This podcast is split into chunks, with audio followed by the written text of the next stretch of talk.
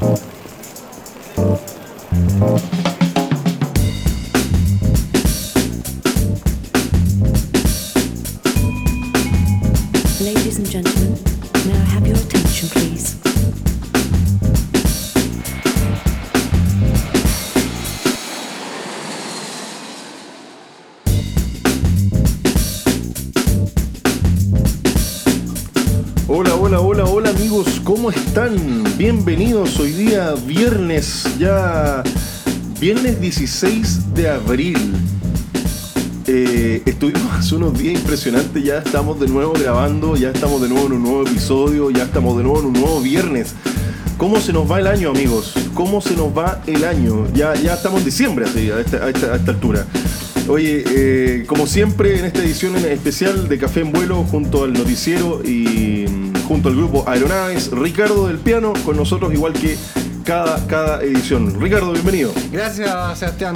Nuevamente un gusto acá compartir con el Revino Café para conversar un poco de la actualidad, lo que se viene y sí, cómo pasa el tiempo. Ya está como medio de, impresionante. Impresionante cómo pasa el tiempo, cómo pasan los días. Y como pasan las medidas, finalmente seguimos encerrados, seguimos en, cuarentena total en la mayor parte del país, sobre el 70% del país, ya casi creo que el 80% del país. 90, 90, imagínate, 90%, del país, yo me equivoqué, 90% del país estamos, seguimos en cuarentena, seguimos encerrados. Eh, siguen las medidas eh, estrictas, pero también siguen los contagios. Los contagios no bajan. La, la, la, la campaña de vacunación sigue en su camino. Y finalmente lo que nos afecta más a nosotros y por supuesto en el ámbito de la aviación es que prácticamente todo sigue cerrado, todo sigue con el mismo, con un ritmo muy muy bajo, muy muy afectado, muy muy adolorido.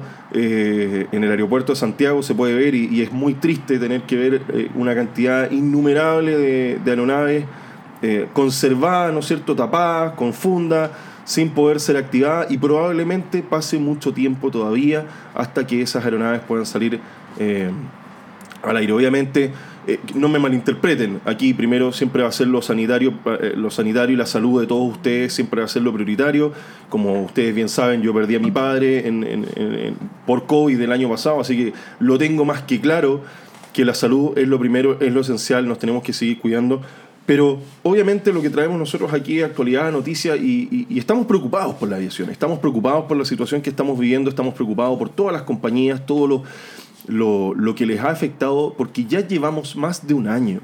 Llevamos más de un año en esta condición, llenamos más de un año eh, volando muy poquito, líneas aéreas tanto nacionales como internacionales han visto tremendamente adolorías en todo el mundo, pero aquí en nuestro cono sur, sin duda que no tampoco eh, han podido salir a, la luz. Así que eh, te doy la bienvenida de nuevo, Ricardo, para hacer un pequeño resumen de las cosas, las pequeñas cosas que han pasado, medidas, no han habido medidas nuevas, como sabemos, pero ¿qué, nos puedes contar? ¿Qué nos traes? Yo creo que haciendo un poco el hilo que tú comentabas, que es súper importante, si bien el tema sanitario, ahora, para mí el tema sanitario, si bien es importante, no es excluyente, porque yo creo que eh, esta, en estos últimos meses se ha puesto un debate que a mi juicio es no, no, corresponde, que es poner como si eh, salud y, lo, y la economía o la actividad laboral fuesen como elementos contraproducentes. Yo creo que son elementos que van de la mano, o sea, porque tienen que ir de la mano, como todo en la vida. O sea, yo creo que eso se ha puesto un discurso que no es correcto a mi juicio. Eh, si bien no implica que el, tema sanitario sea un tema importante, que haya gente que haya perdido familiares queridos, sus familiares, que, que han sido afectados por la enfermedad, pero tiene, como todo en la vida va de la mano. Entonces, eh, todo tiene que haber un balance. La vida no es una eh, no es solo trabajo, no es solo recreación, no es solo salud. Tiene que, todo tiene que estar balanceado para funcionar de manera, para que vaya armónica, eh, vaya se vaya dando un avance armónico en ese sentido. Y cuando hablamos de esto, enfatizamos el tema de la, industria, la situación en que se encuentra aquí, no estamos hablando porque nos gusta viajar, o sea, me encanta viajar, todos nos gustaría estar en la playa, en, una playa paradisiaca, con la palmera, disfrutando de un buen eh, del, agua, el sonido en un buen hotel, no, eso, ojalá todos pudiésemos tener esa oportunidad en estos momentos. Pero aquí estamos hablando también de, de una industria que da mucho empleo, da mucho trabajo, da empleo inmediato generen empleo no solo en aviación, sino en otras industrias y de cuál dependen familias, dependen emprendimientos.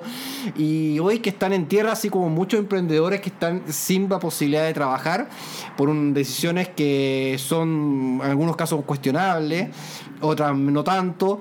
Eh, y bueno, ya llevamos más de un año en el tema. Eh, se acerca el fin de mes donde supuestamente deben haber una revisión de estas medidas y una revisión donde es altamente esperada porque nos, entrega qué va a pasar en el futuro. Ya la gente está sin agobiada económicamente. Muchos que han, se han salido sus trabajos están afectados, han pedido créditos que tienen que estar pagando y sin la posibilidad de generar ingresos para compensar esos créditos, que al final eh, entonces hay un momento muy complejo que demanda mucha unidad país y una unidad que todavía a nivel de la clase política no la estamos viendo, sino por el contrario, cada vez vemos más polarización, más discusiones que no están aportando mucho al país. Cuando más, en crisis, cuando más se necesita la unidad, hoy lamentablemente no está, no, no está pasando. Así es. Entonces, Yo, yo, yo, te quería, yo te quería agregar un comentario. Eh, sin duda, que, sin duda que ha costado que las ayudas lleguen, sin duda que ha costado salir adelante en esta crisis, pero hay un tema que también, y, yo, lo, yo no, no lo dejo de lado porque me parece que es trascendental. Tú mencionaste ahí que, que, en el fondo hemos sido afectados, muchos trabajos han sido afectados, pero hay algo que va más allá de la salud, que es la salud mental. Y muy poca gente la, la, la, toma, la considera, muy poca gente le da respeto a la salud mental. Fíjate que estaba leyendo ahora en la mañana, eh, eso era lo que, lo que estaba buscando hace un rato en el, en el celular de nuevo, pero estaba leyendo hoy día en la mañana un, un reportaje de, de la consultora internacional Ipsos, ellos realizaron una encuesta a más de 30 países donde participaron más de 21.000 adultos. Los resultados indicaron que un 56% de los chilenos de este, de este, de este universo de personas que participaron cree que su salud mental se ha deteriorado desde la llegada de la pandemia. Y eso nos posiciona además en el segundo lugar del top 10 de, este, de, este, de estos porcentajes, superando eh, superado solamente por Turquía con un 61%. Asimismo, los datos relevaron además que un 45% de la población mundial cree que en este aspecto empeoró el último año. Bueno, yo creo que es, super, muy de acuerdo ese estudio porque más allá del efecto de la psicosis colectiva que genera la pandemia y la posibilidad de enfermarse con algo desconocido como el COVID, que, que, que se va haciendo más conocido y se va a ir asumiendo a la medida que pasa el tiempo, eh, está el tema de la incertidumbre laboral y yo creo que cualquier persona que ha vivido la cesantía y que es padre de familia o es la, la que la matriarca de la familia quien que, o, que o que haya tenido un familiar cesante con todo lo que eso implica la cadena, pagar las cuentas, si tiene hijos, pagar la educación, eh, que no encuentra posibilidades de reingreso a los trabajos en forma inmediata, que tiene que buscar entonces, eso, imagínense, pandemia sin trabajo, sí genera una afección y, sobre todo ver truncada tus posibilidades, sin mencionar, em, por ejemplo, la frustración que implica muchos profesionales salir de sus trabajos por a veces no por hacer, no por un mal desempeño, sino porque la situación lo amerita o te, aquí hay que reorganizarse y tienes que salir de tu trabajo, de tu sueño. En el caso de la aviación, muchos amigos que son tripulantes, que son pilotos, que con sus esfuerzos pagaron una carrera carísima para concretar su sueño de volar, hoy están truncados por eso. Entonces, toda una serie, esa cadena de afecciones es sin duda afecta a la salud mental. Y por eso también es importante mirar hacia adelante y enfrentar no como pensar aquí confinémonos sino aquí cómo salimos adelante Totalmente. y cómo eh, superamos este desafío eh, que eh, ojo que lo hemos comentado en varias oportunidades. Esto nos va a estar acompañando por mucho tiempo. pero por muchísimo tiempo. Y van a venir otras crisis y van a venir otros problemas. Fíjate que yo estábamos, eh, estábamos también, normalmente nos estamos informando y nos estamos actualizando las cosas que pasan. A mí me encanta, tú sabes que a mí me encanta hablar de Estados Unidos y las cosas que pasan en Estados Unidos. Fíjate que en Estados Unidos, eh, justamente anoche, daban un balance de la cantidad de trabajos que están sin, sin poder eh, cubrirse. De trabajos que están, fíjate que hay más de 10 millones de trabajos libres que nadie ha querido tomar por ejemplo, 2.5 millones de puestos de trabajo en el área de la salud. Hay 1.5 millones de trabajos en el área de transporte. Casi un millón de puestos de trabajos libres en el área de la comida, de, digamos, de, en general, de entregas de comida o de restaurantes, etc. Y ellos se cuestionaban, pero esto ¿por qué está pasando este fenómeno? Bueno, uno por miedo, uno por miedo, otro porque la gente está reacia a querer volver a trabajar, porque justamente los afectó mentalmente, todo este proceso los ha afectado y no han podido volver. En el caso, en el caso de, 2.5 millones de puestos de trabajo para el área de la salud y no quieren volver, porque han, estado afectados por todo lo que les está pasando. Y además, porque hay un, hay un número muy importante que es una fuerza trabajadora que es no menor en Estados Unidos, que normalmente está cubierta por latinos americanos, por afroamericanos, por eh, gente de, estratos sociales más bajos, y que, y, que, esa gente además ya no está. O sea, e, esas vidas se perdieron, porque un número importante de vidas se perdieron por COVID en, en, en, eh, eh, en, estos, digamos, en estos grupos, en tanto grupos raciales, étnicos, etc. Entonces es impresionante cómo estas crisis van a ir llegando, van a ir llegando. En algún momento a lo mejor a nosotros, no, ojalá no nos pase, que, que, hayan puestos de trabajo y no se puedan cubrir porque la gente no quiere volver a trabajar. Hoy día tenemos, tenemos otros incentivos, como por ejemplo que hay puestos de trabajo, por ejemplo ahí mismo, que son puestos de trabajo con teletrabajo. Aquí no existe el teletrabajo. En, eso, en esos cupos que hay que cubrir no existe el teletrabajo. Entonces hay mucha gente que ya está rehace, ¿por qué tengo que ir a trabajar a un lugar? No, prefiero no cubrirlo, prefiero trabajar desde mi casa. Entonces se van a preocupar de buscar un trabajo puntual en su casa para poder hacer teletrabajo y no va a existir. Ahora, esa realidad, yo creo que si bien nosotros vamos nosotros vamos, vamos, siempre en la cola por estar geográficamente, estamos lejos de los grandes centros de poder como son Europa, China, Estados Unidos. Nosotros estamos en la, cola de eso, pero eh, aunque estemos en la cola, eso nos va a llegar. Ahora nosotros la ventaja en ese caso nos debiera dar la ventaja es que nosotros podemos anticipar lo que debería llegar. Eso debería pasar. Ojalá eh, pudiésemos eh, anticipar. Eso, eso lo que idealmente la clase, nuestros dirigentes, que en la clase política que están, son los iluminados, por así decirlo, que nos deben guiar en este aspecto, ellos deben decir, mira, ellos, va, ellos esto está pasando en estas partes del mundo, nosotros tenemos la capacidad de anticipar eso. Bueno, eso es lo ideal. Obviamente que la, la realidad un, dista un poco bastante eso y así lo estamos viviendo. Y por eso también hay mucha crítica hacia la clase política. Pero yo creo que esa realidad va a llegar. Entonces, y yo creo y pasa, o sea, hemos visto ahí trabajos acá en Chile que hay chilenos que no están dispuestos a realizar y sí se están llenando con puestos que vienen de con la, migración, con el fenómeno migratorio, que es un tema que nosotros lo veíamos lejano, eso está en Europa, eso está en África, lo tuvimos, lo tuvimos en Colombia y llegó a Chile. Sí con el caso venezolano, precisamente, con el caso haitiano. No podemos discutir ahí, yo no quiero entrar en el, tema, eh, son fenómenos globales. Pero es, una realidad. Y, son, es una realidad. Y, no malinterpretar esto lo que voy a decir, pero es a nivel de política internacional, el fenómeno de la migración, que si bien es un derecho, todos, todas las personas tenemos el derecho de migrar, porque es una parte de un derecho humano de buscar una mejor condición de vida, eh, que ese derecho a migrar sí a veces representa una amenaza a un país cuando llega una ola gigantesca de personas y que se saturan los servicios para un país no está preparado para recibir eso. Entonces, eh, y si no se atiende adecuadamente ese fenómeno, con una serie de políticas públicas. Eh, ojo, aquí no estoy cuestionando la migración, aquí estoy diciendo, porque la migración es un derecho humano, yo, yo creo eso. Todas las personas tenemos el derecho de aspirar a un mejor... A un mejor se, entiende, se entiende la idea. Eh, son, fenómenos, son, fenómenos, sociales, está bien. porque, si te llega, es lo mismo, tú estás en tu casa, vives cuatro personas y te llegan diez personas a vivir a tu casa. Obviamente tu condición, tu ambiente familiar, de tu hogar va a cambiar económicamente, estructura, gasto social, no, estamos, mentalidad, relación humana, va a cambiar si te llega un grupo de la noche a la mañana de 10 personas y se te va a instalar en tu casa. Va a cambiar completamente. Lo mismo pasa en un país. Entonces, estos son fenómenos que hay que ir eh, anticipándose. las autoridades tienen que trabajar, ver que cómo eh, acoger a estas personas de manera ordenada, todas esas cosas. Y lo mismo, y bueno, esa situación y esta, esas amenazas, como otras que hemos visto en el mundo, van a seguir pasando y por lo cual debemos seguir, saber, debemos saber salir adelante. En ese sentido, Ricardo, bueno, lo hemos conversado desde el primer episodio del noticiero.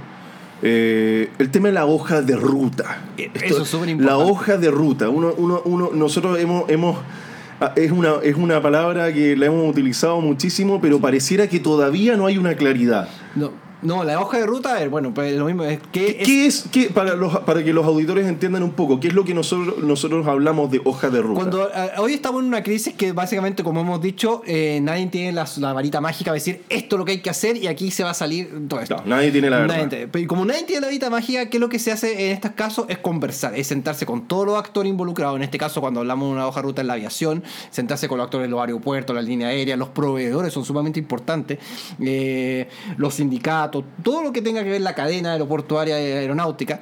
Pero no, eh, es para saber cómo vamos a salir adelante o cuáles son los plazos de manera que yo pueda, dentro del momento incierto que vivimos, como tener al menos un grado de certeza de decir, ya, espero un horizonte a tal Por ejemplo, el caso de apertura, vamos a ver un caso ejemplo, apertura de la frontera. Se va a abrir el día 30, pero hasta el momento del 30, lo más probable, yo tengo mi juicio por distintos factores que están presentes en el Chile actual, la polarización política, el, el- el rol de los gremios, los el aumento de los casos, que los casos no bajan, las cuarentenas eternas que se están viviendo, las afecciones, todas esas cosas. A lo eso se extiende. Y si eso se extiende, no sabemos hasta cuándo. Eso genera incertidumbre. Y eso genera incertidumbre que no te permite proyectar. No sabes qué vas a hacer de aquí.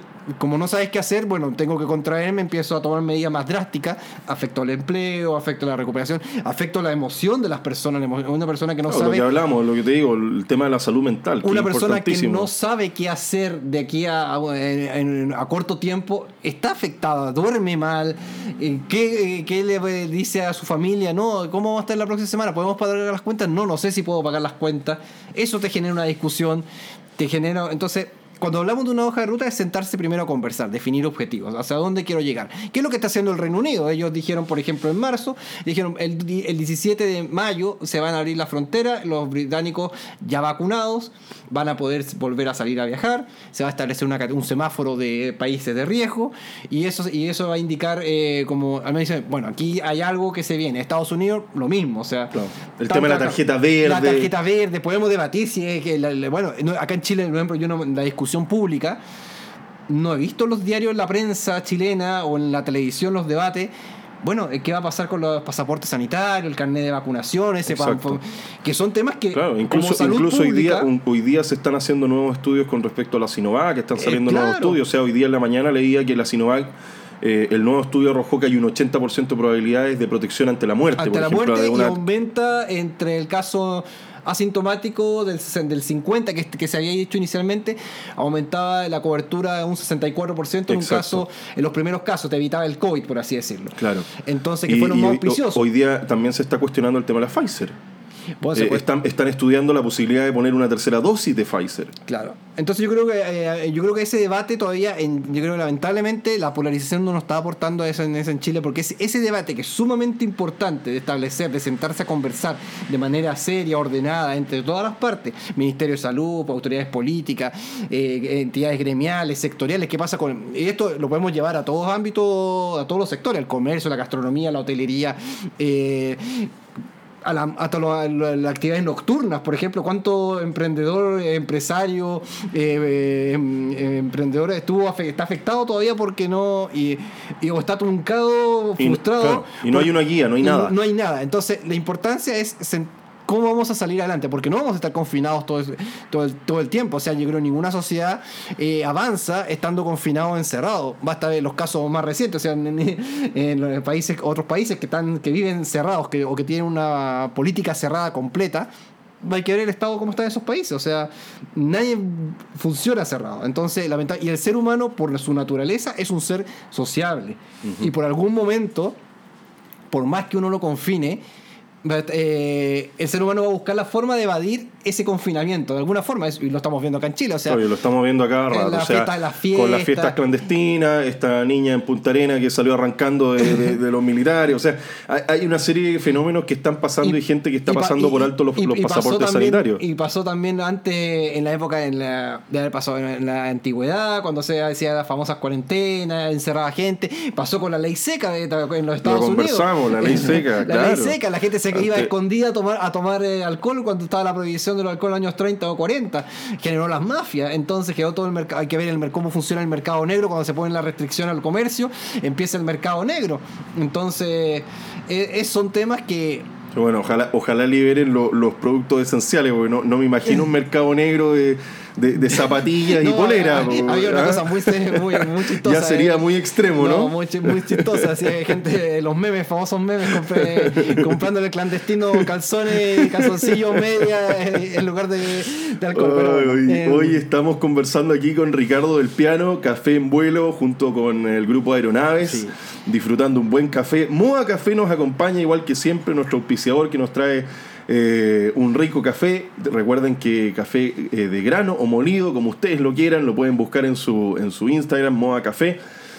Estamos compartiendo, estamos eh, generando, generando esta moción de mantenernos actualizados, de conversar un poco acerca de las noticias de la aviación, mantenernos un poco culturizados, porque claro, uno, uno no quiere, uno a veces como que quiere esconderse, ¿no es cierto? Quiere esconderse, meterse igual que las avestruces, meter la cabeza en un hoyo y ojalá que mañana amaneciéramos en el 2025 y esto ya haya pasado hace muchos años. Pero la realidad no es esa. Y la realidad también eh, nos lleva a que estar actualizado, estar constantemente informado nos, nos va a traer poder tomar una buena decisión, un buen factor de decisión.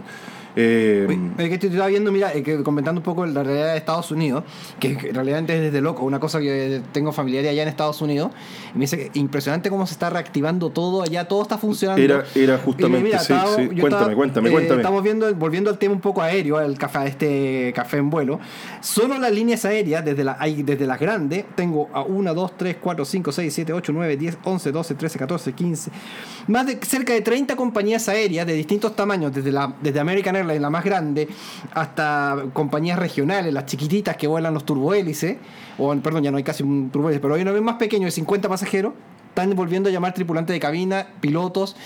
Delta a principios de abril se quedó, tuvo que cancelar 100 vuelos porque se quedó falta de pilotos. Algo similar le pasó a United. A United de esta semana, la semana pasada. Le pasó estos días que, eh, o sea, pidiendo disculpas a los pasajeros porque, o sea, es de loco. Yo eh, mando una foto de un aeropuerto y me dice, oye, ¿por qué están así en Estados Unidos?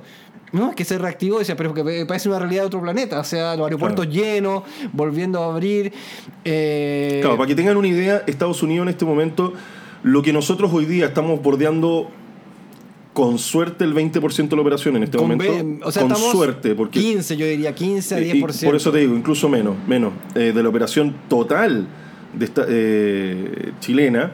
Y para que tengan una idea también, porque vamos a ir a, números concretos. O sea, el aeropuerto de Santiago mueve 25 millones de pasajeros al 2019 promedio. Promedio. Era, lo que estaba aumentando, o sea, iba en, iba en crecimiento.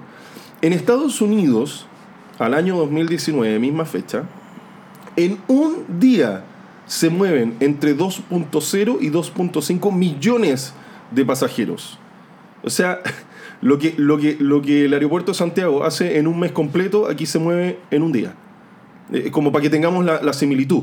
Y actualmente Estados Unidos ya está recuperado entre el 50 y el 60%. yo leía justo una proyección que estaban haciendo que, por ejemplo, American Airlines ya tiene, dice, para junio va a reactivar sobre el 90% de la capacidad que movía el 2019. y 150 rutas. 150 rutas, bien impresionante. Y, y, a nivel internacional, a pesar de con todas las restricciones que hay, iban a recuperar el 80% de la capacidad perdida por la pandemia. A eso solo American Airlines. Y en promedio, justo me mandaban una nota eh, que en el que indica que en promedio toda la industria aérea de los Estados Unidos, con todo lo que iba, se iba a recuperar al 76% para este año. Y ya eh, estimaciones dicen que el 2022 Estados Unidos, eh, Oliver Wyman, la consultora, dice que Estados Unidos se va a recuperar completamente el próximo año. Eso, imagínate, Y, ojo que Estados Unidos venía, sí, si bien es cierto, venía creciendo, eh, está a puertas de tener una crisis de pilotos. Exactamente. Está a puertas de tener una crisis piloto. La crisis pilotos comenzaba entre el año 2023 y el 2025.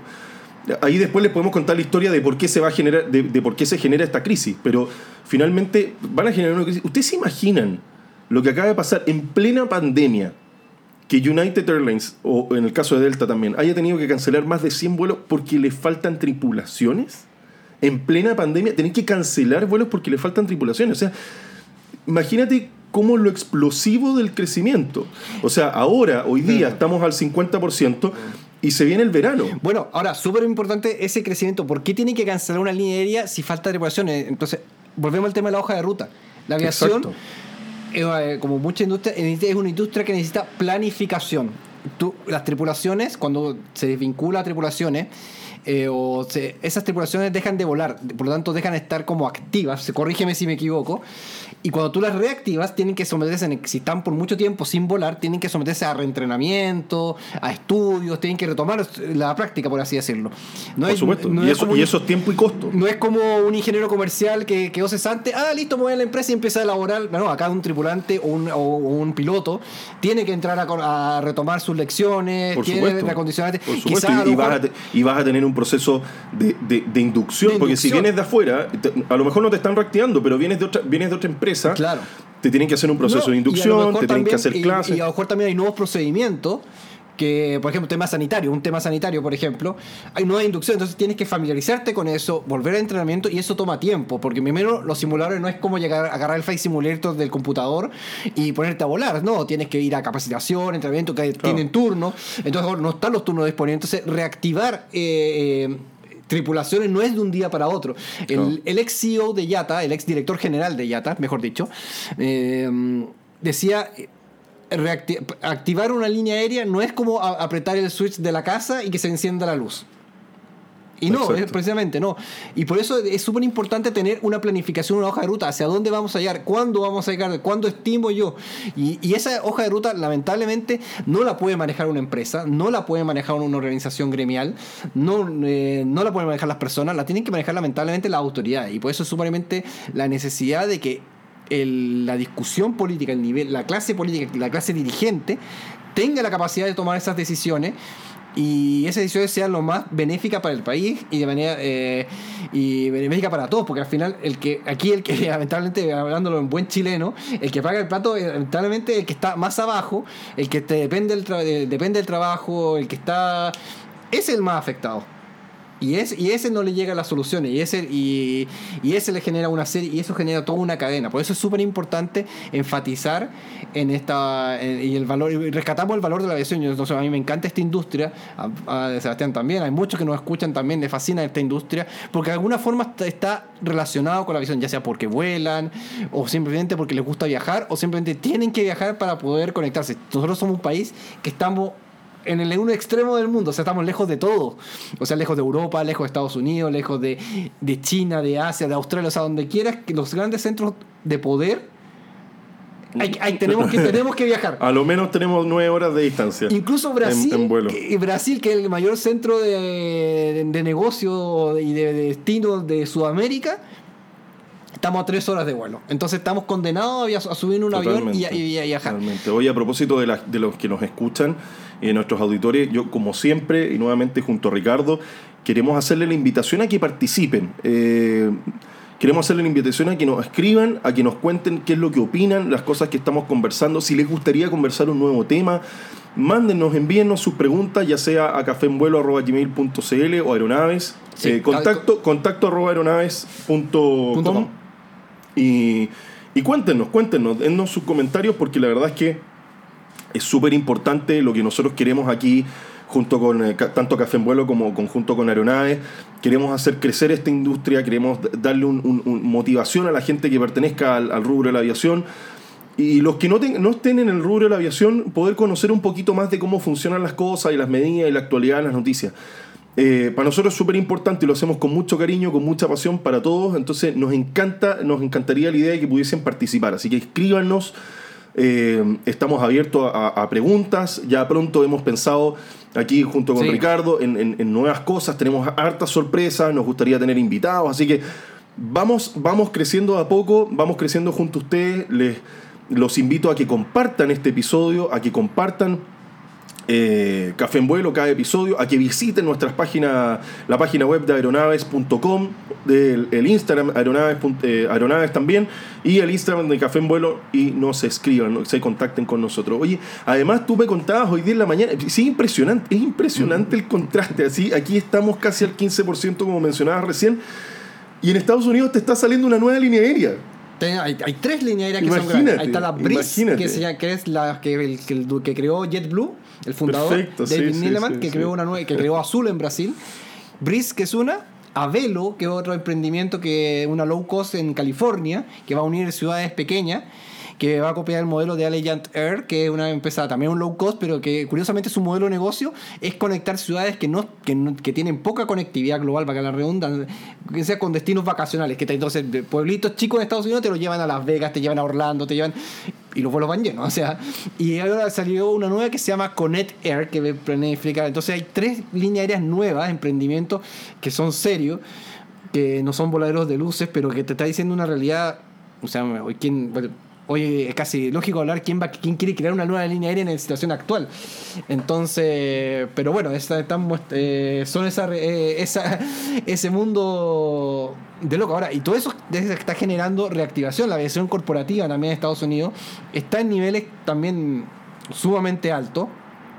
Eh, y también se está viendo señales positivas en Europa. Lo mismo que en Australia, pese a que tiene la frontera cerrada, bueno, el mercado australiano doméstico, Australia es un, continente por sí solo y donde el avión también es fundamental para moverse de un lugar a otro. O sea, cualquier alternativa demanda horas de viaje. Y también están dando señales, incluso, por ejemplo, cuántas ya iba a pensar incluso iba a reactivar su A380 para el 2024. Así estaba escuchando, así estaba escuchando. No descarta que si se dan las condiciones pueda tener anticipar esa eh, esa reactivación con algunas aeronaves. Eh, antes, eso da muestra de que hay, una, primero hay una necesidad de viajar. Yo creo que esa idea de que el mundo cambió, yo creo que esa es una cosa más voladeros de luces de algunos de, alguien que quiere poner, que quiere insertar un cambio radical, un poco que pasaba en 20 años atrás, que decía, no, si el mundo cambió, ahora todo va a cambiar, y básicamente el mundo que hizo fue acelerar el proceso y el mundo siguió su curso, su tendencia. Entonces vamos, yo creo que a lo mejor esta recuperación se va a ir dando, yo creo que es lamentable, pero lamentablemente se va a ir dando como se, se va a ir dando de manera desigual. Yo creo que vamos a estar, eh, por eso, nuevamente, queremos que evitar esa desigualdad que se va a dar entre los países, porque como, como están las cosas, va a, haber, va a haber un trato sumamente desigual. Países del norte van a estar, se van a hacer más ricos porque van a surgir antes, y en un país del sur se van a empobrecer porque van a seguir prefiriendo eh, confinarse, cerrarse. No. O, porque ahora el gran debate es, bueno, ¿hasta cuándo, cuándo va a ser el momento de abrirse? Porque uno dice, no, tenemos que, hasta que se acaben los casos, eso es un poquito ilógico, es un poco utópico. Eh, ¿Cuándo va a ser ese momento? Bueno, ese uno hay que insertar ese debate. La ciudadanía tiene responsablemente, tiene que, yo soy convencido que tiene que presionar a las autoridades responsablemente, eh, demandar a las autoridades. Por eso uno tiene que mandar a, demandar a sus autoridades, bueno, ¿qué está haciendo en el cargo para eh, proteger mis intereses, para defender, para dar mi bienestar en la sociedad? Exacto. Entonces... Vamos, eh, son realidades complejas, pero hay buenas noticias. Yo creo que yo soy optimista. Eh, y me gusta, por eso estoy mirando, eh, miramos a futuro lo que está pasando en el resto del mundo, en el resto del mundo para entregar para entregarnos horizontes o perspectivas de cómo podríamos salir adelante o hacia dónde, hacia dónde está yendo, cuáles son las tendencias. Hay mucho, eh, hay mucho avance en la digitalización. Yo creo que hay temas, en Chile estamos súper atrás de la industria aeronáutica en tema de digitalización. Ojo, no por inversión, no por no inversión de las compañías o de los proveedores, sino por falta de unas decisiones políticas que todavía seguimos con procesos casi arcaicos. Eh, hay muchos temas, pero el tema del aeropuerto, del aeropuerto, el aeropuerto de San Francisco, por ejemplo, está procesando justo acelerado por la pandemia, donde eso, eso, te, eso, te iba a preguntar para pasarme justamente al tema de la digitalización. ¿Tú qué, qué opinabas con respecto a eso? Si, es, si la digitalización, nos puedas definir un poco lo que es la digitalización, el uso de estas herramientas, ¿no es cierto? Que, eh, que finalmente también van a ir sacando eh, gente, eh, gente en ciertos puestos, pero ¿qué ha producido la pandemia ¿Y cómo ha ido acelerando estos procesos? Bueno, yo creo que la pandemia, más que un cambio, ha acelerado estos procesos. Porque esta es la digitalización del, del, en la industria de la aviación, que la hemos visto con las páginas web, con las aplicaciones, con el embarque por el celular, eh, el, eh, que ya no te den tarjeta de embarque, sino lo reciben tu teléfono y del escaneo. Todas esas cosas se fueron hace. venía dando su curso desde años antes. Desde hace seis años está eso en curso del, de los kioscos de auto check-in, todo ese tema, de pasar eh, que el control de seguridad con una, con una máquina, te escanean el, el, escáner biométrico o el escaneo de pasaporte. O sea, para allá vamos. De hecho, de hecho las, industrias, las industrias más grandes eh, ya lo están aplicando. en el caso, eso, pues eso, eso ya estaba. Eh, sí, eh, por ejemplo, en el caso de, de, Disney, en, en Orlando, hace dos años, un año, eh, antes, antes pre-pandemia, digamos, usaba una bandita. Claro. Tú ibas, te ponías una bandita y con la bandita eh, la asociabas a una tarjeta de crédito y con eso tú podías a- eh, hacer distintas cosas, comp- comprar, eh, hacer el check-in en tu, en tu hotel, etc. Hoy día eso ya evolucionó. Eso. Disney dijo, ok, ¿sabéis qué? Disney es una de las empresas más gigantescas del planeta. Claro. Y hoy día digitalizó todo y todo es a través del celular. O sea, ahora to- todo lo tienes asociado en el celular, todo es touchless, o sea, no absolutamente no tocas nada, incluso la puerta de tu hotel se abre con el celular. A ese nivel. Entonces, eso también se ha ido aplicando en distintos aeropuertos con distintas Sí, yo tecnologías. estuve en, en el 2019, estuve en, me tocó estar en las instalaciones de Cita en Montreal y en Nueva York, eh, por motivos de trabajo, viendo tecnología aeroportuaria. Entonces fuimos, fuimos a ver distintas tecnologías aeroportuarias. Y estaba todo esto de la revolución que era fantástica, que uno se escaneaba, que básicamente en dos, en dos minutos, en menos de dos minutos, uno podía hacer el check-in y pasar pa- el control de seguridad y embarcarte en un avión. Esto lo hicimos en un, en un laboratorio de simulación. Y a, y todo esto, y a todo esto es, es que importa- es importante esto porque que, que no, que no piensen que son estas cajitas eh, que, que están en el aeropuerto de Santiago, que, que, No, no, que eh. funcionaban antes, ¿no es cierto? Que uno hace el auto check-in, que de repente se quedaba pegado. Estamos hablando de tecnología que es ya más avanzado Ya que más esto avanzado y que, es esto. mucho más automatizado. Esto era una especie como, para ponerlo siempre, para que, eh, como los torniquetes del metro, del metro de, cualquier metro, donde uno pasaba, escaneaba con el celular, el boarding pass, un lector, una cámara te veía la cámara, te leía la- lo- las cosas faciales, Los lo- rasgos, digamos. los rasgos faciales, y hacía el cruce de información y pasaba. Eh, eh, De hecho, era el Smart Path, que era este paso fue- o el Free Flow, igual que el, como funciona el tag en la autopista, de ese estilo.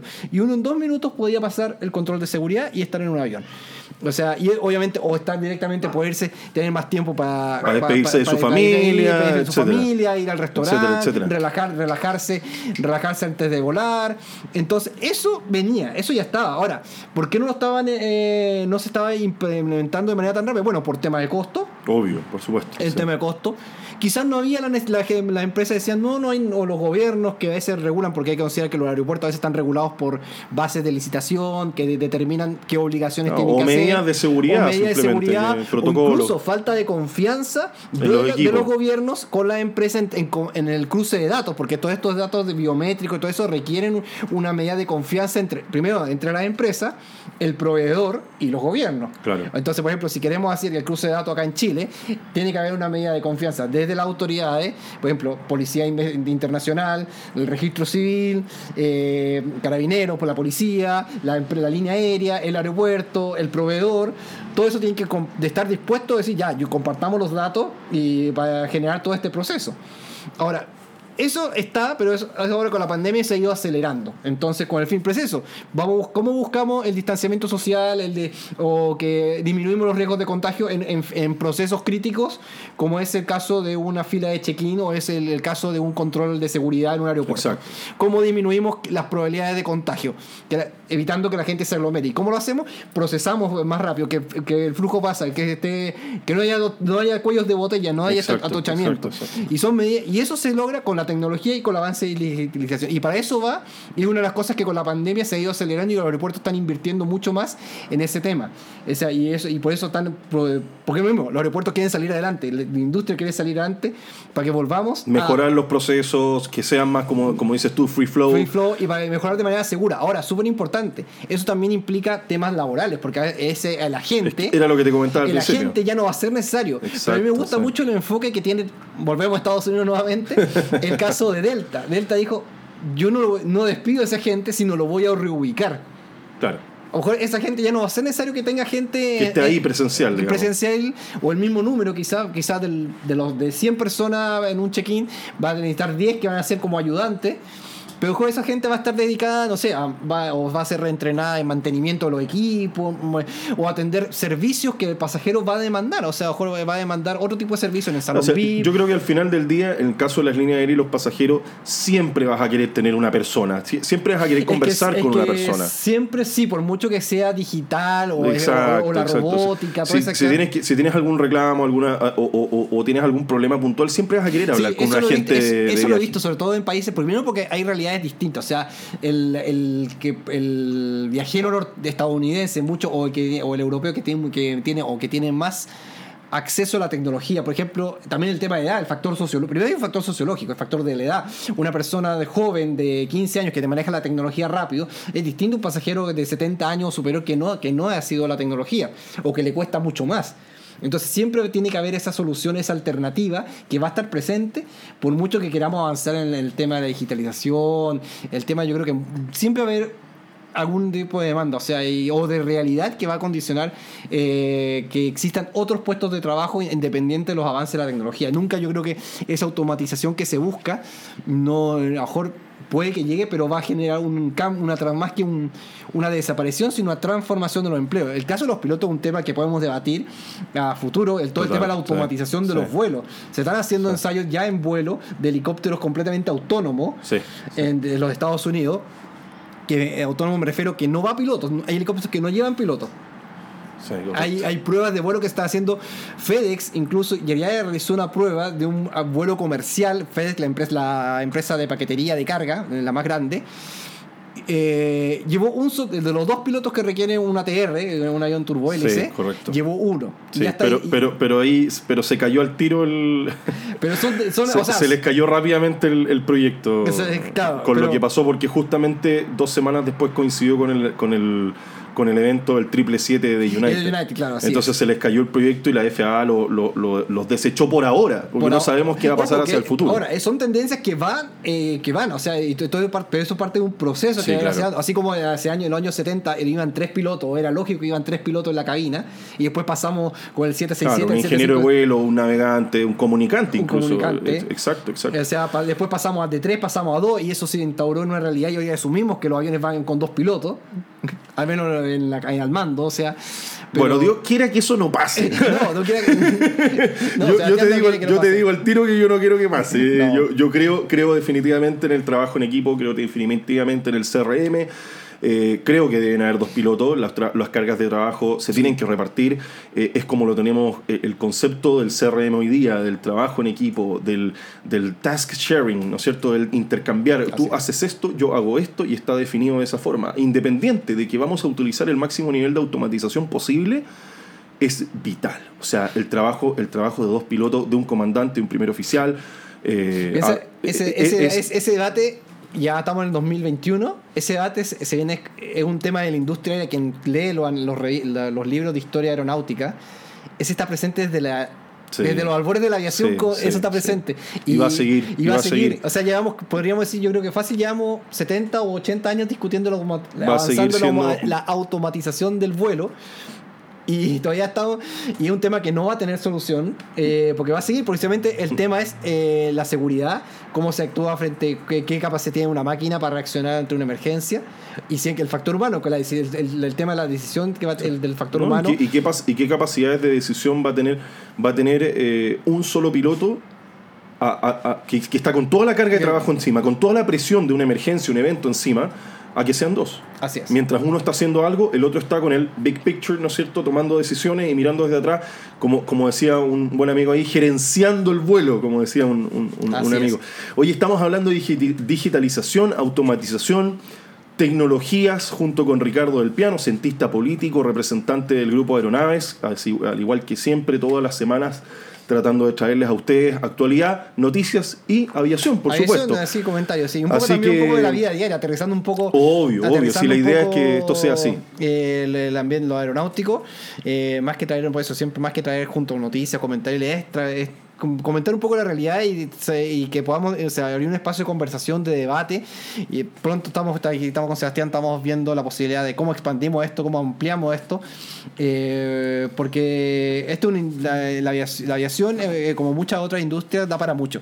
Y así que estamos en eso, así que la idea es llevar este espacio de esta instancia. Y justamente, y justamente los invitamos a compartir, los invitamos a que nos ayuden a crecer, eh, los invitamos a que compartan este podcast nosotros salimos a través de Spotify, de Google Podcast, de iTunes, a través de su, digamos, de Apple Podcast y a través de Anchor. Eh, son cuatro plataformas. A través de Instagram nos pueden escribir, a través de la, plataforma web de, de aeronaves.com también nos pueden escribir compartan, envíennos notas, envíennos comentarios, envíennos preguntas. Nosotros estamos para eso y para seguir creciendo. Así que los invito a que, a que, a que sigamos creciendo en conjunto y que obviamente ustedes nos ayuden a crecer para que sigamos eh, atrayendo más auditores y sigamos compartiendo lo- la importancia y, lo, y, y nuestra pasión, nuestro cariño Sí. que le tenemos con, con la pasión de la aviación en esta, en esta hora amena, digamos, Así, una ¿no? hora amena de y aparte, conversar y esta nueva tecnología, estas nuevas tecnologías, la ventaja de estos del podcast que uno puede estar en cualquier otro lado yendo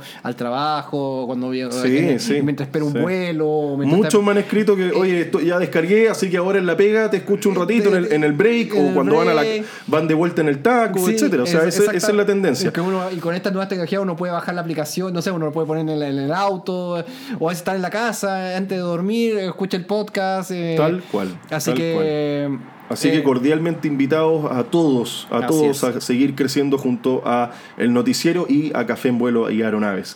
Oye, eh, Ricardo, mira, justamente con el tema de la automatización, digitalización, el- vuelvo al tema de los aeropuertos, porque yo lo encuentro súper interesante el tema de, de poder digitalizar y hacer los procesos un poquito más rápido.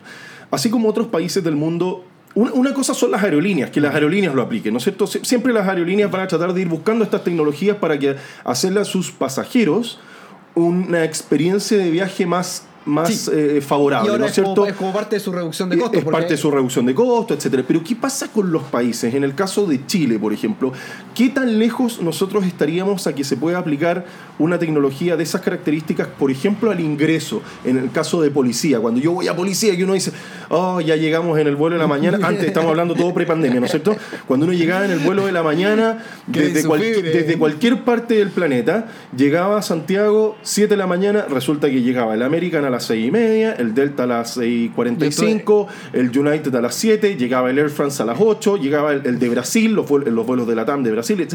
y se juntaba una cantidad Teníamos de gente, fácil, pero... fácil 3.000 personas en un bloque horario. fácil, o sea, fa- o sea, y- y- y fácil. yo creo que me estoy quedando corto. Yo creo que te quedas corto. O sea, porque piensa, un vuelo de Air France de París, que era diario, 300 pasajeros. 300 pasajeros de una. De una. Los de Brasil, teníamos vuelos de Brasil de todas las compañías, fácilmente cada una moviendo 186 pasajeros. Entonces, ¿qué, pa- qué pasa con eso? ¿Cómo podríamos, yo- yo creo en el caso primer- de, puntualmente de la policía, de la policía. del policía? Primero, sí. yo creo que tiene que haber aquí una voluntad política de, de decir quiero incorporar tecnología o quiero una- incorporar una capacidad de mejora. Eso yo creo que es fundamental, porque esa es la voluntad. Claro. ¿Qué quiero hacer yo como organización? Quiero, ¿Qué servicio quiero prestar? Yo creo que Sobre es- todo que además está ahora el tema, que está, está en boga, el tema de la nueva ley que, que pone el, el- el presidente con respecto a las migraciones. Entonces, los controles de migración subieron un poquito. Claro. Pero sería ideal que, que además de, esta, de estos controles migrato- migra- migratorios, digamos, hubiese una tecnología para poder aplicar eso, en el eso, aeropuerto. la tecnología está, pero ¿qué necesito para incorporar esta tecnología? Primero, Voluntad la, la voluntad política. política. Es como yo estoy en la casa, quiero comprarme un computador. ¿Qué computador? ¿Qué quiero hacer con el computador? ¿Qué, ¿Para qué me quiero comprar el computador? ¿Para qué quiero hacer con una cámara fotográfica? La decisión de uno depende, en este caso, de tanto del gobierno o del gobierno como de- me refiero como Estado o del- de, la institución que digo, ¿sabes qué? Quiero mejorar es esto porque quiero destinar mis recursos, ser más eficiente. O, esa es la voluntad, lo primero. Luego establecer el marco regulatorio, cómo lo vamos a hacer, qué se, eh, con quién lo voy a hacer, qué características tiene que tener estos equipos para que me dé eh, el nivel de servicio que quiero entregar, o sea, la seguridad, todas esas cosas. Y bueno, y, y- y- pues, yo creo que ese fue el primer paso. Yo creo que eso todavía no está, no se ha puesto en la discusión. Inte- hay tal intención, ¿sabes? Que sí, yo quiero, queremos tener un aer- esto, queremos este, apilar- aeropuertos como están en Asia, en Europa. Pero yo creo que cuando se- el tema de fondo central la base la voluntad política, yo creo que ahí estamos fallando, ahí estamos fallando. Y estamos fallando primero como sociedad, sociedad eh, porque lamentablemente que es un tema aquí ya escapa del mundo aeronáutico, es que cuando tú tienes ciclos políticos demasiado cortos, eso impide la capacidad de proyectar, porque todo se hace en la inmediatez, todo está pensado, te impide proyectar a largo plazo. Eh, y estas cosas demandan un trabajo a largo plazo, porque no es inmediato. Eh, y sobre todo, y, no es inmediato, más encima cuando el mundo cambia de- rápidamente. Por ejemplo, cuando vemos, habla- hablamos de proyección de demanda en los aeropuertos, cuando se construye un aeropuerto, eh, era curioso porque eh, decían, eh, yo estaba, eh, escuchaba a una directora de aeropuerto del 2013 que decía que las nuevas proyecciones recién íbamos a incorporar a trabajar con el A320. Estábamos en 2013 y pensar que el A320 era un avión que ya estaba en servicio 20 años antes, el industria estaba dando vueltas en el mundo y que Chile ya lo estaba incorporando. Y decía, y esto estamos hablando en 2013, que los nuevos aeropuertos iban, iban a pensar en futuro con el, en base al 320. Entonces, eso demuestra que hay un atraso hay una demora precisamente por procesos políticos que, que no generan esta instancia de, de, poder planificar o proyectar a la corporación. Tenemos Chile eh, avanzó mucho en una época, después se contrajo y se estancó ahí. Yo creo que el país, y eso pasa, y eso lo podemos llevar a otros países de Latinoamérica, cosas así. Piensa que en el tema aeroportuario, ahora con la pandemia, el Consejo Internacional de Aeropuertos, que es la ASI, que es el, ente gremial como que agrupa todo, y que agrupa y representa a todos los aeropuertos en el mundo, está diciendo que esta es la oportunidad precisa para continuar con las obras de, de ampliar, de, de, de ampliar la infraestructura de los, de los terminales porque primero. Eh, hay una reducción de operaciones. Hay una reducción de operaciones. Va, a ser más fácil eh, poder es, Es más fácil estar en obra, con el menos impacto a los pasajeros. Y luego reducir la brecha de estos aeropuertos que quedaron chicos durante producto del crecimiento del transporte aéreo en las últimas décadas quedaron chicos, ahora es la posibilidad, bueno, sí, bueno, es la posibilidad de nivelar un poco la cancha y crecer armónicamente. Entonces, esa es la eh, esa es como la oportunidad, dice, bueno, aquí tenemos, y eso falta la decisión, o sea, bueno, eh, de, armonizar el proceso, de armonizar, quedar... Eh, Oye, aprovecho, aprovecho a hacerte la pregunta ahora que estamos hablando de los aeropuertos, eh, con el tema de Lima. De Lima. Lima está construyendo una segunda pista. Sí, es un, bueno, es, un, es un, ejemplo, por eso, por eso, es un ejemplo que está 10 años atrás, que es como el de Aeropuerto Santiago. Que el aeropuerto Santiago Lima, Lima es un aeropuerto que está extremadamente atochado. Hoy día no. Hoy día está. está es triste. A mí me tocó, me tocó volar a Lima hace, hace un tiempo. Y creo que lo comenté en un, en un episodio pasado, pero el movimiento hoy día es solamente carga, principalmente carga. Eh, el aeropuerto de Lima es un aeropuerto que viene, que está ya vetusto, digamos, está, está viejo infraestructuralmente con respecto a, otros aeropuertos y a la demanda que realmente tiene el aeropuerto de Lima. Eh, desde acá de Chile tenemos muchos vuelos a Lima, en tiempos normales obviamente. Eh, es, es, un vuelo que tenemos constante y Lima pasa a ser una zona que a nivel sudamericano es, es un aeropuerto de conexión importante. Eh, ¿Cuáles son los cambios que se vienen para el aeropuerto de Lima, además de, además de la pista? bueno, están haciendo la torre de control que está quedando maravillosa. bueno, si pueden buscarlo, es, una, va a quedar en el centro de las dos pistas ahí. Bueno, Lima es un proceso que es un aeropuerto que viene, que se quedó, fue, uno de los mejores aeropuertos del mundo. En un minuto, sí, claro. En, el año 60 eh, eh, destacaba a nivel mundial como uno de los mejores, y de hecho uno de los mejores de la región junto con Sao Paulo. Y, estaba Ezeiza también en, el tema. luego se quedó atrás terminó siendo uno de los super aeropuertos más antiguos. Después se, hubo una reforma en la primera década del, de este siglo, del año 2000, 2010, ahí se hubo una reforma, como parte de un proceso de mejora continua. Pero ese proceso se detuvo y entre medio llegó la TAM, se puso, llegó la low cost, em, creció el tráfico, se puso, teníamos la TAM y Avianca estaba, tenían su hub, su centro de conexión en Lima. Entonces hubo un crecimiento explosivo y la infraestructura quedó chica, completamente.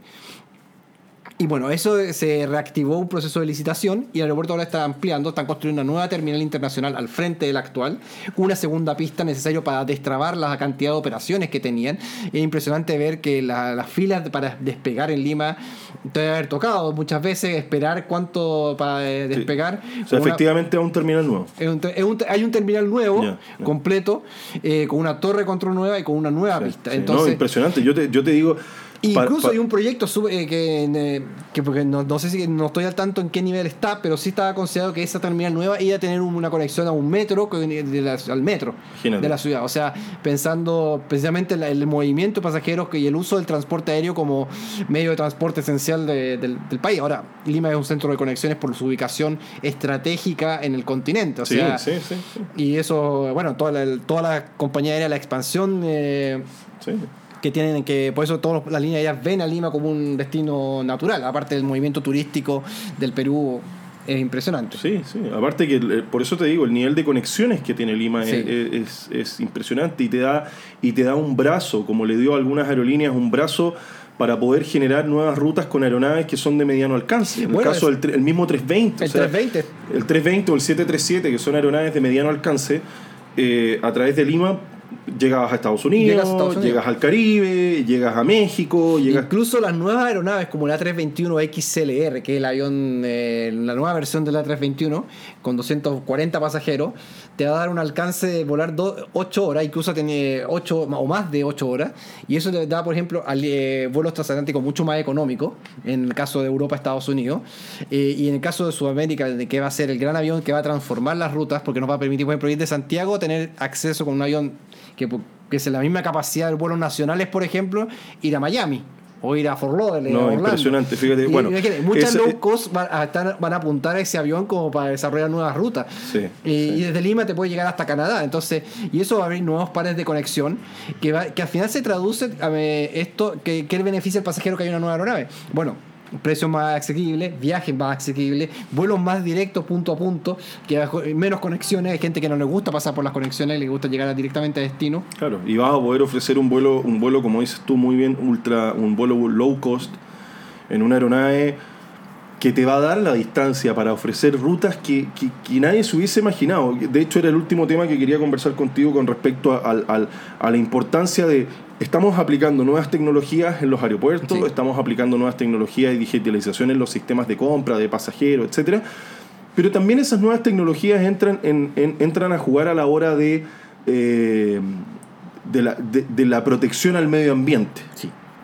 que era el último tema que queríamos tocar hoy día con respecto al, al- a todas las proyecciones de las líneas aéreas y de las empresas en general, de la industria, a mejorar y tener un, un mundo más verde. En el fondo, proteger ciertas, ciertas la cualidad del aire, mejorar, mejorar el- el- bajar los gastos de combustible, mejorar los sistemas de combustible. Hoy día ya tenemos biofuel, por ejemplo. Hay aeronaves que ya utilizan biofuel. Sí, que es un tema que no se ha desarrollado precisamente por el tema de costos, porque la, Exacto, la producción exacto. del biofuel es muy cara. Es Entonces muy dice, cara. dice, es tan cara, ¿sabes qué? No me resulta y sigo eh, me, me sale más barato Claro. incluso pagar compensaciones por uso de combustible tradicional que usar biofuel. Entonces, eh, claro, hoy día ya estamos viendo en el caso de, de- de Airbus, y primero quería tocar el tema del 320 porque quería mencionarlo, de todas maneras, así que voy a volver al tema eh, inicialmente. Eh, pero en el caso de Airbus, Airbus se propone que para el año 2035, 2035, o sea, es a la vuelta de la esquina, ellos ya van a tener tres propuestas de aeronaves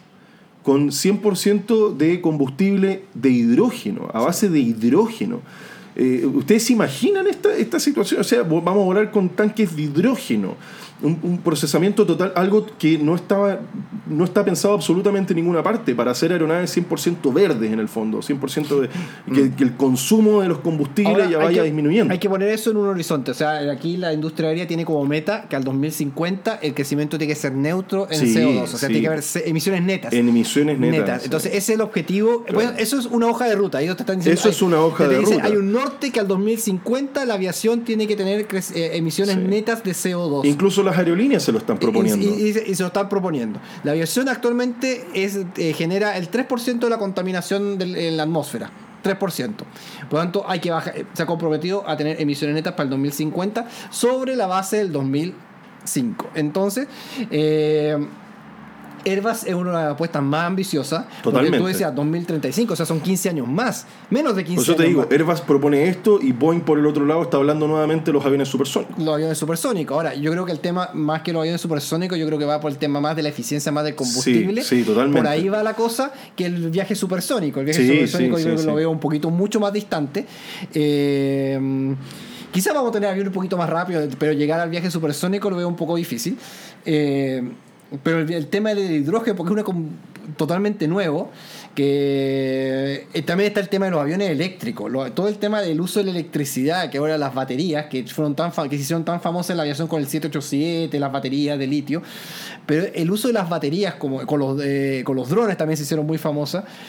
Ese otro me- esa otra revolución que viene y que va a ser va accesible. Imagínate, si, si se logra utilizar las baterías eléctricas, ¿cuánto van a disminuir los pasajes en avión Claro, pero si ruta- todo, en- pero en si todo ruta- va de la mano, todo, va de la mano. O sea, imagínate, eh, esa disminución, la línea, o sea, si ese costo lo, lo pasamos a, a los pasajes, ¿cuántas nuevas rutas se van a poder abrir que hoy no son rentables? Por ejemplo, volar regional dentro de Chile, vuelos regionales con turbohélice, como, como, o con, que pueden ser, o por ejemplo, Vallenar, Santiago, Santiago Chillán, Chillán Viña del Mar, cosas así que son hoy Claro. económicamente. Eh, Vi- Viña del Mar Concepción. Viña del Mar Concepción, que son Eh, inviables. eh, de, de volar de, de Viña o de Concepción a Los Ángeles, a Los por Ángeles, ejemplo.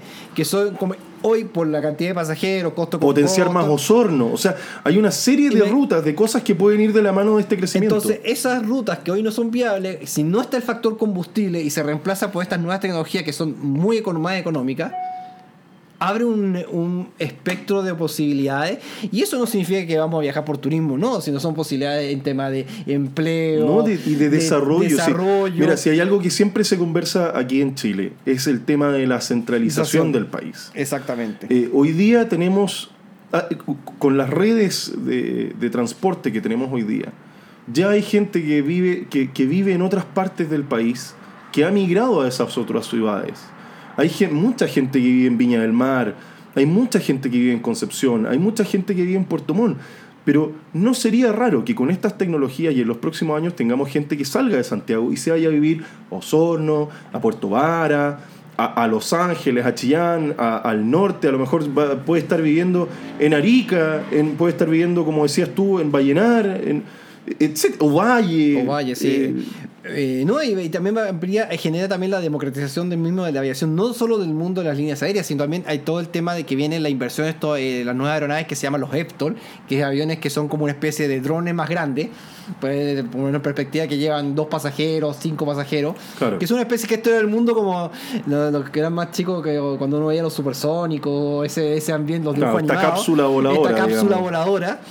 Esa materialización de la cápsula voladora está, eh, está a la vuelta de la esquina. Hay, eh, hay inversión. United ha desa- ha desarrollado que al 2026 ha puesto una inversión con un proveedor en California que va a desarrollar una red de taxi aéreos del aeropuerto de ciudades grandes como Los Ángeles que va a conectar el aeropuerto de Los Ángeles con, por ejemplo, con Hollywood, con Burbank, con Long Beach, con ciudades que son que para evitar todo el caos vial que hay en las, en las grandes metrópolis, hacerlo por vía aérea.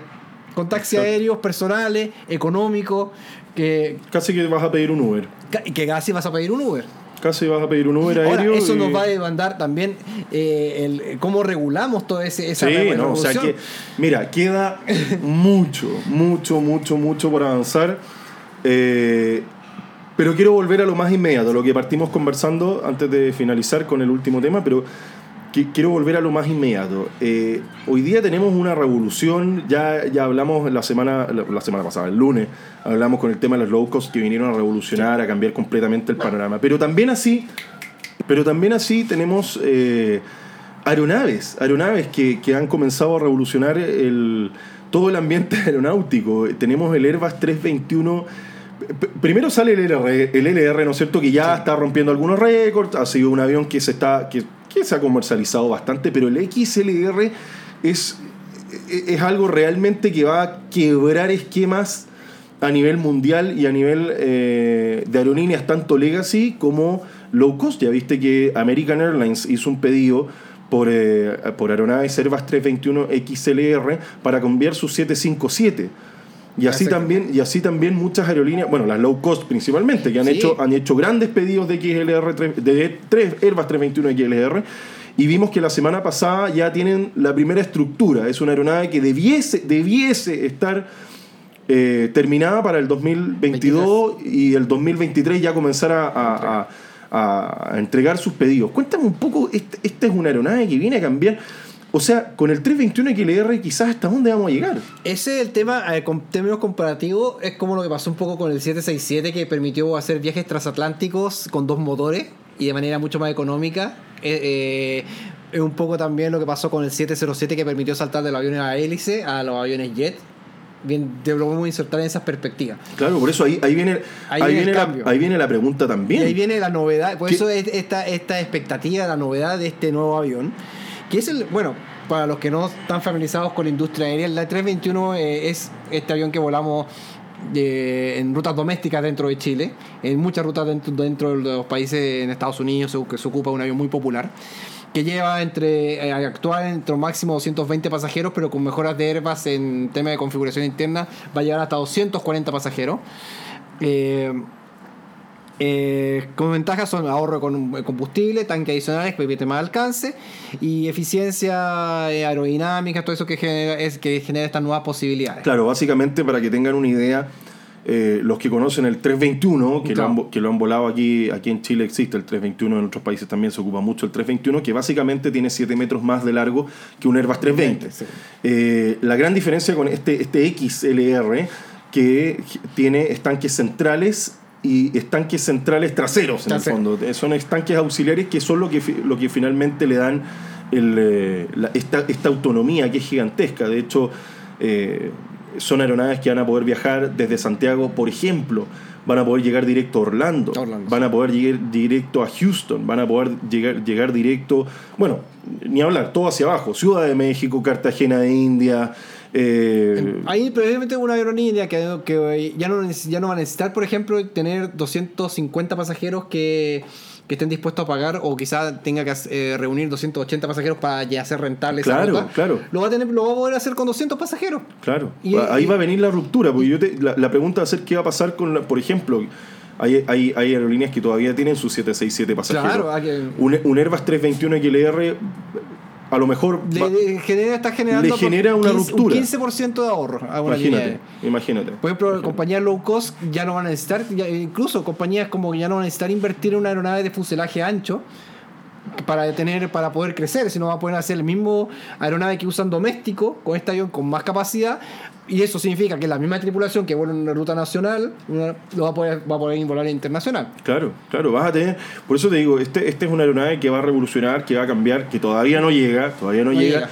pero también nos va a generar a nosotros nuevas posibilidades. Nuevas eh, En el posibilidades. sentido de que desde Santiago, hablamos, que es la última, la última ciudad. No, y, y- y qué pasa, por ejemplo, en regiones? Antes de la pandemia, nosotros teníamos, había vuelos, se empezó a realizar vuelos internacionales desde Concepción, desde Antofagasta.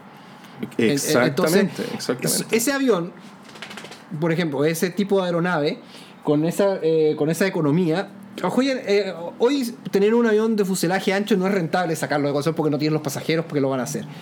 Pero con ese avión, con esos ahorros, sí vas a tener, voy a, voy a poner, poner 200 pasajeros Claro, o 180 pasajeros que me paguen esa tarifa. Claro. Voy a poder hacer un Concepción Miami, por ejemplo. Que lo va a poder hacer. Claro, claro, fíjate. y ahora, ahora que lo sa- saco la cuenta de. lo, lo bajamos un poquito. Eventual, ¿Ustedes se imaginan tener un vuelo de Concepción a Miami. directo? Eh, A lo mejor algo que es impensado, pero resulta que el ahorro, el ahorro en- en- en- de- gasto va a significar poder hacerlo. Porque o, no o- o- poder volar desde Punta Arena hasta a, a Buenos Aires, a lo mejor un, un vuelo impensado. O desde, o desde Punta Arena volar a Río, irte de vacaciones a Río, a Sao Paulo, sin tener que pasar por Santiago. Entonces es un avión que abre, va a abrir muchas oportunidades eh, y, y oportunidades tanto en aeronáutico como no aeronáutico. Claro, Entonces, y, y- y no, y, lo que estábamos hablando, no tan solo en aerolíneas, en aerolíneas low cost, sino que también las legacy van a cambiar es. y van a tener nuevas oportunidades de, de enfrentarse a, esta, a estas rutas. Oye, bueno Ricardo, yo creo que ha sido, ha sido un excelente, Sí, ha sido un excelente programa hoy día. Eh, hay mucho tema para conversar, muchísimo tema. Ya llevamos una hora conversando. Eh, amigos, amigas, compartan nuestro, eh, nuestro podcast. Nosotros lo que, lo que hacemos aquí lo hacemos con cariño, con, con entusiasmo, con pasión, junto con el grupo Aeronaves, seguimos creciendo, seguimos ampliando nuestro, nuestras metas, porque no queremos llegar solamente en Chile, si esto es a nivel aeronáutico, a nivel, eh, ojalá mundial, nos escuchen en, en- en todo- todos los países de habla, de habla hispana. Eh, junto con Ricardo y con el grupo Aeronaves hemos emprendido este, este nuevo vuelo, este nuevo proyecto que queremos seguir desarrollando, seguir manteniéndolo, para, para entregarles, como, le- como les decíamos, actualidad, noticias y por supuesto aviación. Así es, así es. Uno- esperamos seguir sorprendiendo, no sé qué con temas vamos a seguir. Hay muchos temas, o sea, podemos estar mucho, mucho, mucho, eh, mucho tema. podemos estar abriendo temas y, y- y sobre- eh, relacionando temas. O sea, aquí vamos, eh, lo que estamos Sí. tratando de generar es que, a ver, si bien hablamos de tecnología, o a veces hablamos de fronteras, de oportunidades, todo va de la mano, porque todo es un ciclo, es una cadena, se está este, la aviación es una industria multifacética, tiene múltiples actores que se intercruzan, hemos hablado de decisiones políticas, hemos hablado de, de instituciones, rol de la autoridad, normativa, Sí. eh, entrenamiento de pilotos, eh, oportunidades laborales, entonces eh, todo se relaciona. Entonces hay, hay un tema que nos poníamos de enfocar en la, ya la próxima vez ver todo el tema de los entrenamientos de pilotos que hay en Estados Unidos, qué está pasando, las oportunidades que se están generando. Eso creo que puede ser un. Eh, bueno, sí, de hecho, de hecho, ahí se me olvidó, se había olvidado el tema, se me había olvidado. yo les voy a dejar, les voy a dejar una, una, una premisa acá porque ha sido muy interesante lo que ha pasado durante toda esta semana y, parte de la semana pasada, ya que uno de los, eh, el CEO de United Airlines anuncia anuncia eh, respecto a lo que está pasando en Estados Unidos, a esta reactivación, pero también al shortage. Eh, ¿Qué significa eso? Que va a haber una baja de pilotos, de, de, potenciales pilotos que van a poder cubrir los puestos en aerolíneas durante los próximos años. A contar del año 2023 parte una baja importante de pilotos y las líneas aéreas ya están muy preocupadas de lo que está pasando, especialmente allá. Eh, y United Airlines comienza a crear a través de Aviate, que es una, academia en fondo de vuelo, eh, comienzan a crear una, academia, valga la redundancia, donde van a generar puestos de pilotos, van a ir generando pilotos a través de los años para que hasta el año 2030 ellos tengan una creación de un total de 5.000 pilotos que entren a la línea en United Airlines. Ahora bien, ese no es, no es realmente parte del... Eh, es parte de lo que tienen que hacer para poder ir generando pilotos, porque fíjate que aún así, teniendo esos 5.000 pilotos en la línea durante todos esos años hasta el 2030, no logran alcanzar la cantidad de pilotos que necesitan. Esto, es mucho más gigantesco, la cantidad de pilotos que se tienen que retirar por, por, años de edad. En el caso de Estados Unidos, recuerden que en Estados Unidos se puede volar hasta los 65 años y no más. ¿Acaso aquí en Chile es distinto? El tema es que hay un tema, hay una segunda declaración que él hace donde él propone, propone lo siguiente. Él propone que para el año 2030 United Airlines, el 50% de sus pilotos sean hombres, hombres blancos americanos y el 50% restante, o sea, el otro 50%, pertenezcan a grupos de distintas etnias, ya sean afroamericanos, latinoamericanos, etcétera, etcétera, etcétera, y mujeres, de, de cualquier etnia, digamos. Y obviamente esto, para que tengan los datos duros hoy día, United Airlines tiene aproximadamente 12.500 pilotos. Así es. Y de esos 12.500, un 13%, un 13% de esos pilotos no son blancos americanos, hombres blancos, ¿ya? ya sea de todos los otros grupos. O sea, un número bastante bajo. Y dentro de ese 13%, o sea, ya tomando el 100% de los pilotos, el 7% de la totalidad de la flota de United son mujeres. O sea, tienes un 7% de mujeres y un 6% de pilotos hombres que son de otras etnias. Entonces es súper interesante el fenómeno que se está produciendo. No, y es muy interesante algunas respuestas que... Claro, que, porque se, ha, producido, se ha producido toda una polémica porque el número, estamos hablando más de un 30% de pilotos que vas a generar de distintas etnias, o sea, vas a comenzar a, a generar este y ahí, y ahí viene la pregunta, y ahí me gustaría que participaran ustedes en que, en que nos pregunten para, que lo conversemos y toquemos este tema, eh, qué es lo que opinan ustedes respecto a esto, porque han salido una serie de comentarios que han sido muy duros, muy, muy duros, eh, entre ellos que eh, United Airlines básicamente está generando, va, va a generar pilotos inseguros, va, va, a meter pilotos que no van a traerle que no van a traerle profesionalismo a la compañía. Cuando eh, metemos ese por eso cuando es súper importante cuando, no hablamos solo metemos el tema político son de ese tema porque ahí va la discusión cuando, ahí va la discusión. ahí va la discusión esto es un tema debatible pero gigantesco. debatible, y, no y es debatible porque hay eh, eh, no porque y es como casi lógico a esta altura del mundo pensar de que porque una persona es de una determinada condición un determinado género o es de una determinada condición o es de, de una determinada etnia va a hacer que una operación sea o más o menos segura. Exacto. Es como, perdón, estoy en, estoy en el siglo XXI, no estoy en... Eh, te da, eh, pero, esos debates están presentes. Y, cuando están presentes esos debates, fuerzan, y hemos visto cuando se toman decisiones en base a, a, respuestas políticas, más que a una situación, más que a un consenso o una evidencia científica, lo hemos visto. O sea, cuando se ponen decisiones por responder políticamente a un, o por dar gusto a un, un gremio. Entonces, cuando esas, si esas presiones están presentes, van a influir en la toma de decisión de una determinada línea aérea o de una industria. Entonces, ahí, se, ahí se generan muchas preguntas, porque tú dices, ok, tienes hasta el 2030, quedan 8, 9 años para, para, generar esta, ir achicando esta brecha, básicamente. Entonces uno dice, bueno, pero ¿realmente será así? ¿La, la presión provocará que finalmente entren pilotos que a lo mejor no son 100% calificados. en el debate, aparte del tema que yo dejo fuera, pero hay un debate que va diciendo, ese debate tiene que ser forzado, ese, esa inclusión que es, porque es válida. Claro, la igualdad, de género. que es válida, pero está el debate también, ¿esa inclusión tiene que ser natural o, es o tiene que ser forzada? Eh, exacto. Porque hay, un tema, porque hay gente que puede sentir, sentirse discriminada, decir, a mí me van a discriminar por una política de género, por ejemplo. O sea, ah, yo puedo haber sacado mejor puntaje en una determinada prueba, por ejemplo, pero quedo fuera porque me discriminan porque, por un tema paritario. Exacto. Y, alguien, pues, y alguien puede alegar incluso judicialmente. Claro, claro, por supuesto. Eh, si, tiene los argumentos y las evidencias, puede alegar judicialmente y decir, oye, a mí me discriminan por ser más capaz, pero por, un tema de paridad prefieren a otra persona. Claro.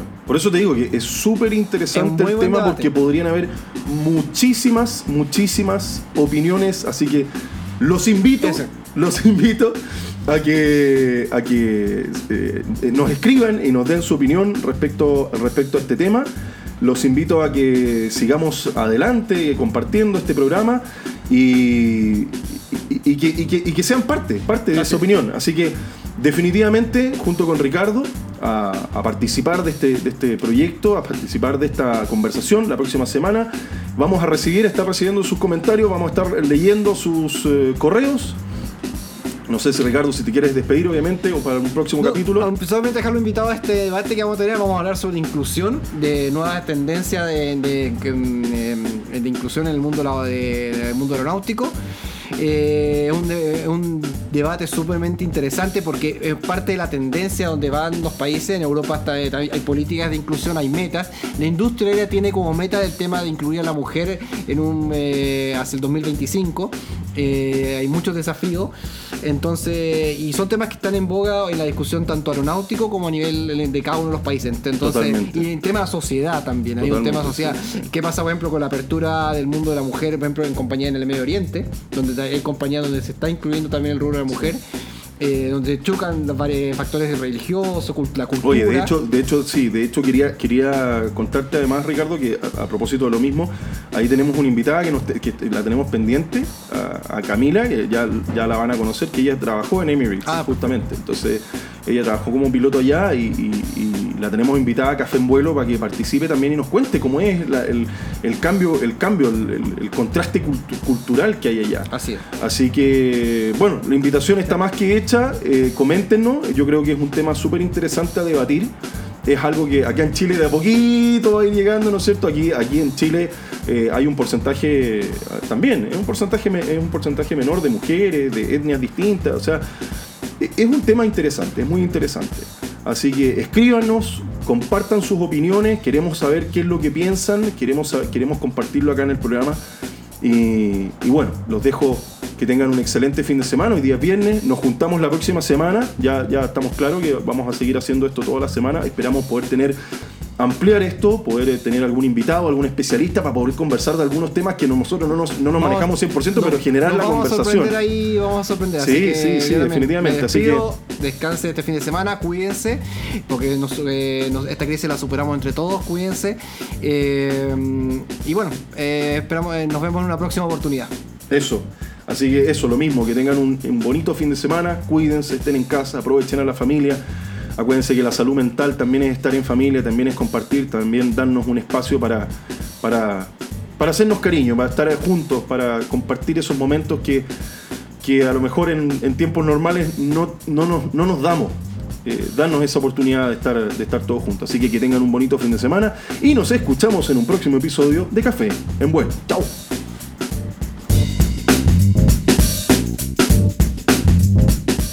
Si te gustó este programa, suscríbete ahora a nuestro podcast. Acompáñame cada semana en un nuevo episodio de Café en Vuelo. Siempre la compañía de algún invitado con quien iniciaremos un vuelo a lo largo de nuevas ideas, experiencias, historias y mucho más. Por supuesto, también puedes seguirnos a través de nuestras redes sociales en nuestro Instagram oficial Café en Vuelo. Nos escuchamos en un próximo episodio. ¡Chao!